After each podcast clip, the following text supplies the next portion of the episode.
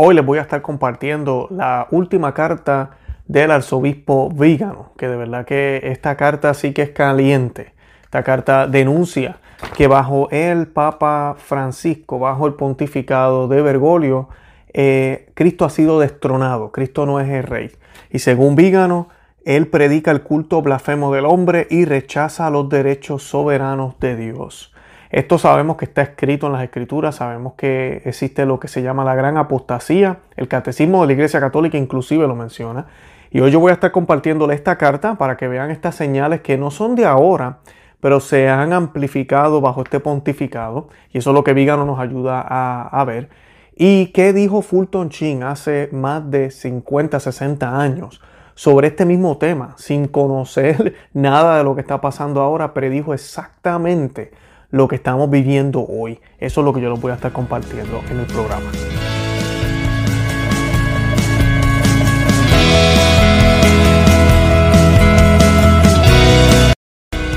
Bienvenidos a Conoce a María de tu Fe. Este es el programa donde compartimos el Evangelio y profundizamos en, en las bellezas y riquezas de nuestra fe católica. Les habla su amigo y hermano Luis Román y quisiera recordarles que no podemos amar lo que no conocemos y que solo vivimos lo que amamos. Nos dicen las escrituras.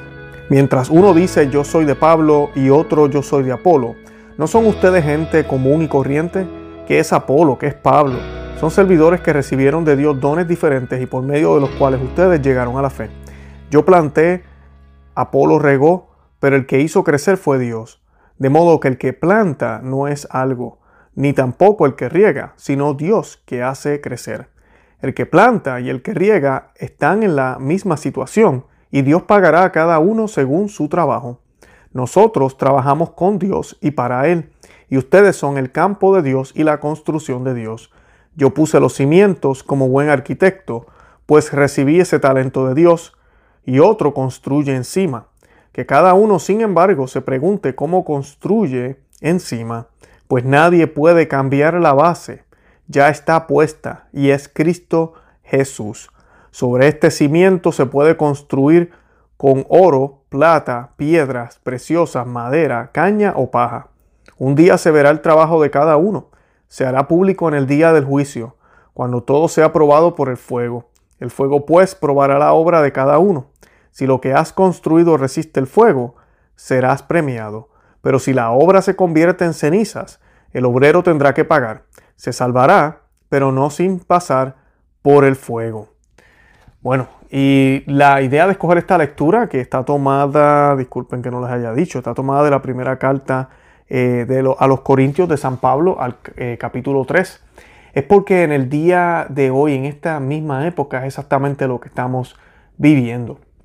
Estamos viendo cómo algunos líderes de la iglesia y muchas personas están tomando bandos dentro de la iglesia no, yo soy de Francisco, no, yo soy de fulano, no, yo soy de Sutano, yo soy de Benedicto. Y se están olvidando que la base es Cristo. E inclusive esa persona y algunos de estos líderes de la iglesia se están olvidando que la base es Cristo. Y están tratando de construir en arena. No están tratando de construir en la roca. La roca es Cristo. Y si construimos en esa base que es Cristo, la construcción va a, permanecer permanente. Eh, va a permanecer para siempre, disculpen y no podrá venir tormenta, podrá venir terremoto, podrá venir lo que sea y nada va a poder tumbarla porque tiene cimientos buenos, tiene una base buena, que es la mejor base es Cristo Jesús.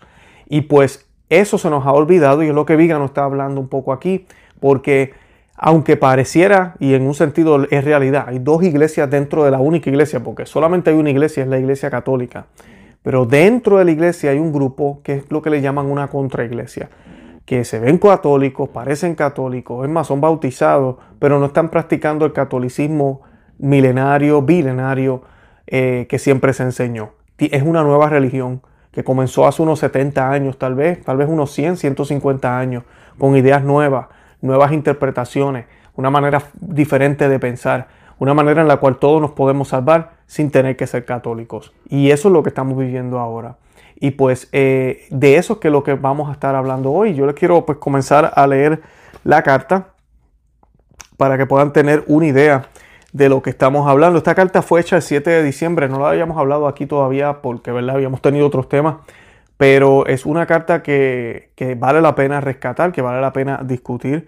Y dice el Monseñor Vígano, la carta se llama Virgen Poderosa, Virgo Pontens, en preparación para la fiesta de la Inmaculada Concepción. Y dice, el rico que festejó en la parábola evangélica en Lucas 16, 19, 31, después de ser condenado al infierno por no haber ayudado al pobre Lázaro, pide a Abraham que advierta a sus cinco hermanos sobre los tormentos a los que fue sometido a fin de para evitar que caigan en el mismo pecado. Abraham le responde, si no escuchan a Moisés y a los profetas, tampoco se, escucharán a ninguno, inclusive si se levanta entre los muertos. Lucas 16, 31. A lo largo de la historia, Nuestra Señora ha intervenido como Madre amorosa para advertirnos de los castigos que pesan sobre el mundo por sus pecados, para invitar a la humanidad a la conversión y a la penitencia, y para colmar a sus hijos de innumerables gracias. Donde parece que se olvida la palabra de Dios, allí se escucha la voz de María Santísima. Ahora para anunciar una devoción particular, ahora para pedir sacrificios y oraciones, para escapar de pestilencias y azotes. En Quito, en La Salé, en Lourdes, Fátima, en Roma, Áquita y en mil otros lugares, la mediadora de todas las gracias nos ha amonestado, recordando a la humanidad engañada en rebelión contra la ley divina, al verdadero arrepentimiento y al recitado y a, orar y a rezar el Santo Rosario. Aunque las distintas épocas y circunstancias de sus apariciones cambian, en Fátima la señora que se apareció a los niños pastores pidió al Papa, en unión con todos los obispos, que consagrada Rusia a su inmaculado corazón, este llamamiento sigue, sigue sin ser escuchado hasta el día de hoy, a pesar de los desastres que el mundo tendría que afrontar si lo hiciera, no, atienden las peticiones de la Santísima Virgen. El ateísmo militante del comunismo que se ha extendido por todas partes y la iglesia es perseguida por enemigos despiadados y crueles, mientras que también está infestada de clérigos corruptos entregados al vicio. Y sin embargo, a pesar del reconocimiento del origen sobrenatural de las apariciones y la evidencia de las calamidades que afligen a la humanidad, la jerarquía se niega a obedecer a la Santísima Madre. Si no escuchan a Moisés y a los profetas, tampoco se convencerán de que alguien se levante de entre los muertos. Le dice Abraham al hombre rico de la parábola. Es posible que ni siquiera sepan escuchar la voz de la Madre de Dios, que también es nuestra Madre. ¿Qué oprime sus corazones? ¿Qué oscurece sus mentes hasta tal punto que son sordos y ciegos? Mientras el mundo se hunde en el abismo y tantas almas son condenadas. En obediencia al señorío universal de Cristo Rey, también aceptamos venerar a María Santísima como nuestra reina. Y cuando nos dirigimos a nuestro Padre con las palabras hágase tu voluntad, sabemos que esa voluntad coincide perfectamente con la voluntad de nuestra Madre, modelo de obediencia y humildad que mereció ser elegida desde el principio de los tiempos para generar, para traer al Rey de Reyes en su vientre virginal. Todo deseo de la Madre de Dios es un orden para nosotros. Ni siquiera necesita ser pensado como un mandato, porque nuestra respuesta y nuestro deseo es y debe ser agradarla y darle prueba de nuestra fidelidad. Y esto es eminentemente cierto para los sagrados ministros, que en el sacramento del orden sagrado llevan sobre sí la unción sacerdotal del sumo sacerdote Jesucristo. En cada sacerdote, María Santísima ve a su Hijo. Provoca dolor, por tanto, un dolor hueco y desgarrador ver la indiferencia de tantas almas consagradas y de tantos obispos demasiados hacia la Santísima Virgen María. Me duele y desgarra el corazón escuchar al propio eh, Francisco hablar con tanta falta de respeto a Nuestra Señora y saber que después de que redujo drásticamente las celebraciones litúrgicas papales para la última Pascua, ahora ha buscado aprovechar el COVID para cancelar parte de las celebraciones litúrgicas de la Santa Navidad y de cancelar la tradición por la cual el 8 de diciembre de cada año el Papa va a la Plaza de España en Roma para venerar el monumento de la Virgen Inmaculada que se erigió allí en 1857. Así se lanza otro trozo de Roma lejos. La iglesia de los católicos, la iglesia que ama a quienes se, se honran con el nombre de cristiano, es la iglesia que no se retira ante la autoridad civil, haciéndose cómplice y cortesana de ella, sino la iglesia que soporta la persecución con valentía y una mirada sobrenatural, sabiendo que es mejor morir en los tormentos más atroces que ofender a la Santísima Virgen y a su Divino Hijo. Es la Iglesia que no calla, cuando el tirano desafía la majestad de Dios, aflige a sus súbditos y traiciona la justicia y la autoridad que la legitima. Ella es la Iglesia que no se rinde ante el chantaje ni se deja seducir por el poder o el dinero. Ella es la Iglesia que asciende al Calvario como cuerpo místico de Cristo, para completar en, en sus propios miembros los sufrimientos del Redentor y resucitar triunfantemente con Él. Ella es la iglesia que asiste a los débiles y oprimidos con misericordia y caridad, mientras se enfrenta valiente y terriblemente a los arrogantes y orgullosos. Cuando hablaba el Papa de esta iglesia, el rebaño de Cristo oía la voz consoladora del pastor en una larga serie de papas unánimes y de acuerdo en la profesión de la única fe. Por el contrario, la llamada Iglesia de Francisco no duda en cerrar iglesias, arrogándose el perverso derecho de negar a Dios el culto público y privar a los fieles de la gracia de los sacramentos mediante una miserable convivencia con el poder civil. Esta iglesia humilla a la Santísima Trinidad, rebajándola al nivel de ídolos y demonios con rituales sacrílegos de una religión neopagana le arrebata la corona y el cetro a Cristo Rey en nombre del globalismo masónico, ofende a la corredentora y mediadora para no molestar a los herejes, sus enemigos, traiciona el, deber de predicar el Evangelio en nombre del diálogo y la tolerancia, silencia y adultera la Sagrada Escritura y los mandamientos de Dios para agradar al Espíritu del mundo, manipula las sublimes e inviolables palabras de la oración que el Señor mismo nos enseñó, profana la santidad del sacerdocio, anulando el espíritu de penitencia y mortificación en clérigos religiosos y abandonándolos a las seducciones del diablo, niega dos mil años de historia, despreciando las glorias del cristianismo y la sabia intervención de la divina providencia en los asuntos terrenales, sigue celosamente las modas y las ideologías en lugar de moldear las almas para seguir a Cristo, se hace esclavo del príncipe de este mundo para preservar su prestigio y poder, predica el culto blasfemo del hombre y rechaza los derechos soberanos de Dios. Y cuando habla Francisco, los fieles casi siempre se escandalizan y desorientan, porque sus palabras son exactamente lo contrario de lo que esperan escuchar del vicario de Cristo. Pide obediencia a su propia autoridad, incluso cuando la usa para destruir el papado y la iglesia, contradiciendo a todos sus predecesores, ninguno excluido. Y aquí quiero hacer una pausa porque esta parte es importantísima. Eh, vieron aquí, yo creo que no hay que añadir mucho todo lo que el arzobispo nos está mencionando, el problema que tenemos con este pontificado. Un pontificado que coquetea con el mundo y por eso el mundo lo adora, lo quiere. Han hecho documentales, películas. Yo creo que no ha habido papa que haya sido más venerado en vida que el papa que existe ahora. Y muchas personas creen que eso es bueno. Y eso es todo lo contrario, porque si miramos el mundo, el mundo es un mundo que apoya el aborto, es un mundo gay, es un mundo que apoya muchísimas cosas que van en contra del cristianismo y no profesan a Cristo como su Salvador. Si el mundo se lleva bien con Francisco es porque hay algo de Francisco que le atrae, hay algo de Francisco que es llevadero con el mundo y eso no debería ser.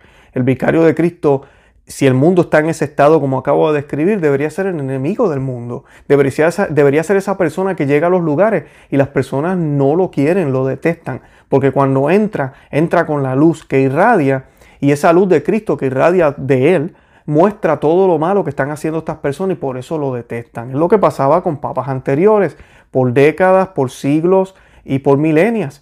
Y ahora tenemos un papa que coquetea con el mundo que pone al hombre de centro. Solo hablábamos ayer en el programa que hicimos, si no lo han visto, eh, para que lo observen sobre toda esta cosa con el capitalismo inclusivo, que ahora la iglesia está envuelta, todo, tienen todo un programa desde hace unos años ya, con las familias más poderosas del mundo, personas que no son ni cristianos, envueltos en una, en una agenda para cambiar el, orden mundial, para cambiar las finanzas. En eso la iglesia está enfocada. No está preocupada en dejarle saber a ellos que son miles y miles y millones de dólares que se, se gastan en pornografía, que se gastan en tráfico humano, que se gastan en aborto, que se gastan en todas las leyes a favor de los matrimonios gay, cualquier tipo de unión, que se gastan en cosas que no tienen, que, que, que no son buenas.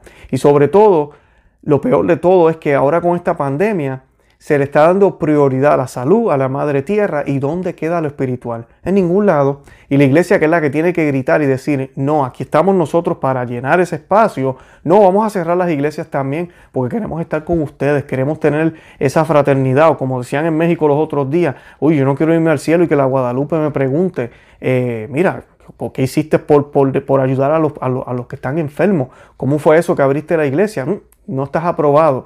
Yo quiero estar aprobado, así decía, ¿verdad? Este señor allá en México, que no me recuerdo el nombre ahora.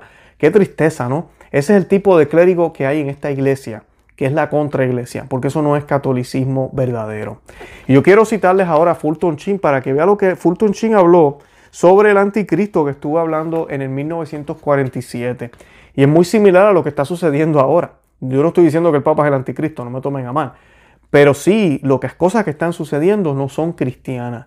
Y no tan solo en el mundo, sino también en la iglesia. Y eso da pena y da tristeza. Pero a la misma vez también nos da una, una señal. Y es que Cristo está cerca. El triunfo del Inmaculado Corazón de María está cerca. Y tú y yo tenemos que cargar esta cruz con amor. Así que debemos estar contentos y dar alabanzas a Dios por los tiempos que nos han tocado vivir aunque parezca así de loco como lo estoy diciendo, por así mismo es. Debemos estar contentos por los tiempos que nos han tocado vivir. Y pues dice las palabras eh, del, del Fulton Sheen, del obispo Fulton Sheen. Para los que no saben, él fue muy conocido aquí en los Estados Unidos.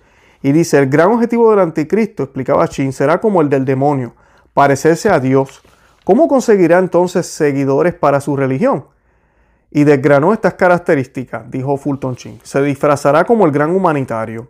Hablará de la paz, de la prosperidad y de la, y de la abundancia, no como medios para llevarnos a Dios, sino como fines en sí mismo. Escribirá libros sobre las nuevas ideas de Dios para acomodarlas a cómo vive la gente. Divulgará la fe en la astrología para que sean las estrellas y no la voluntad las responsables de nuestros pecados. Justificará la culpa como sexo reprimido hará que los hombres se avergüencen de no ser considerados abiertos de mente y progresistas por sus compañeros, identificará la tolerancia con la indiferencia entre el bien y el mal, fomentará el divorcio bajo, bajo de que es necesario que haya una tercera persona, hará que crezca el amor por el, por el amor y descrezca el amor por las personas, invocará la religión para destruir la religión, incluso hablará de Cristo y dirá que es el mayor hombre que jamás haya vivido. Dirá que su misión es liberar a los hombres de la servidumbre de la superstición y el fascismo, a los que nunca definirá. En medio de todo su aparente amor por la humanidad y su fácil verborrea sobre la libertad y la igualdad, guardará un secreto que no dirá a nadie. Él no creerá en Dios. Y como su religión será la hermandad, sin la paternidad de Dios, embaucará incluso a, a sus elegidos. Fundará una antiglesia que será una imitación de la iglesia porque el demonio es el mono de Dios.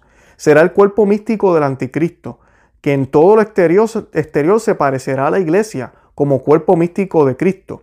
En su búsqueda desesperada de Dios, inducirá al hombre moderno en su soledad y frustración a comprometerse cada vez más en su comunidad, que dará al hombre una visión más amplia de las cosas, sin necesidad alguna de conversión personal y sin admitir la culpa individual. Son días en los que el demonio se le soltará particularmente la cuerda. Pese a estos preocupantes signos, los cristianos deben comprender que en un momento de crisis no es un momento de, desesperación, sino una oportunidad, y que tras la crucifixión viene la resurrección, para no figurar entre los engañados, y proponía un plan de vida para estar preparados ante los engaños del anticristo. Y él continúa, ¿verdad? Habla de muchas cosas más, no voy a seguir, pero es interesante ver que el, arzobispo Fulton Sheen en el 1947 dijo eso.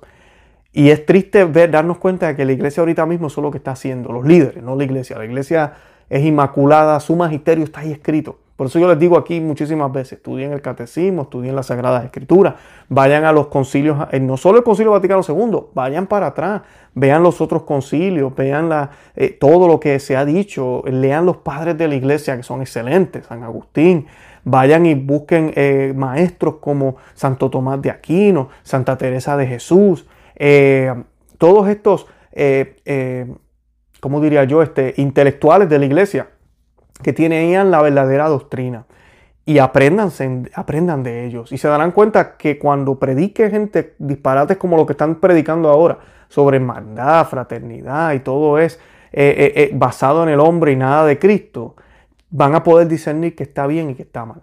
Y lamentablemente esos son los tiempos que estamos viviendo y es lo que Vígano está de, de, ¿cómo se dice? diciendo aquí en esta carta y denunciando, esa es la palabra que estaba buscando, denunciando. Y pues es triste porque por eso es que tenemos la actitud que tenemos. Muchas personas en México ahorita se están preguntando cómo es posible que tengamos la Basílica de la Guadalupe esta semana, que es la semana más importante de ese lugar, cerrada, por primera vez en 500 años. Pues porque la fe la hemos perdido. Pues porque otras cosas son importantes. Y este chorro charlatanes se excusan detrás de una enfermedad. Así allá fuera la enfermedad peor del mundo, así hubieran billones de personas muriéndose. Se debería abrir. Más oración deberíamos hacer. No que Jesús es la cura de todas las enfermedades, no que la Santísima Virgen puede interceder, no que la Eucaristía es milagrosa. Todos estos charlatanes, después que pase todo esto, si es que esto termina algún día, serán capaces de decir, ah, tenemos una misa de sanación hoy, por favor, ¿quién les va a creer a estos payasos? Si no tienen fe ni creen en lo que, en lo que, en lo que tienen, en lo que ofrecen, en lo que deberían ofrecer. Son unos charlatanes, unos ladrones y unos impostores. Eso es lo que son. Y tenemos que orar por ellos, claro que sí. Tenemos que interceder por ellos, pero eso no quita que son unos ladrones, unos charlatanes y unos impostores. Lo son, lamentablemente. Y tenemos que orar por ellos, porque en algún momento Dios los llamó a ellos a ser religiosos y le han fallado al Señor. Se han convertido en Judas, porque Judas fue apóstol hasta el último momento, hasta el momento que le dio el beso a Cristo. Fue apóstol, hizo milagros también, estuvo ahí presente en muchísimas cosas y le falló a Cristo. Pedro también estuvo ahí y negó a Cristo tres veces. Así que ellos caen. Pero, ¿qué camino van a, tomar? Pedro decidió arrepentirse y se volvió uno de los santos más grandes de la historia. Bueno, Pedro, el, primer papa, un hombre que dio la vida por el Señor. Judas no pudo con la culpa y se terminó quitando la vida. Todos sabemos para dónde se fue Judas, todos sabemos para dónde se fue Pedro. Así que esa es la decisión que tienen que tomar estos religiosos, incluyendo el Papa Francisco. Y nuestro trabajo es orar por ello. Pero eso no quita lo que está pasando. Continúa aquí con la carta del arzobispo Vígano, ya estamos terminando. Dice, tenemos la promesa de María Santísima. Al final mi inmaculado corazón triunfará. Inclinémonos ante ese corazón que late con la más pura caridad, para que la llama de este santo amor se refleje en cada uno de nosotros, para que la llama que arde en él ilumine nuestras mentes y las haga capaces de captar los signos de los tiempos y si nuestros pastores callan por miedo o complicidad, la multitud de laicos y buenas almas tienen la oportunidad de compensar su traición y expiar por sus pecados, invocando la misericordia de Dios, que ha acudido en auxilio de su siervo Israel, recordando su misericordia. Hoy los sumos sacerdotes de este Cenedrín moderno ultrajan a nuestro Señor y a su Santísima Madre, complacientes servidores de la élite globalista que quieren establecer el reino de Satanás.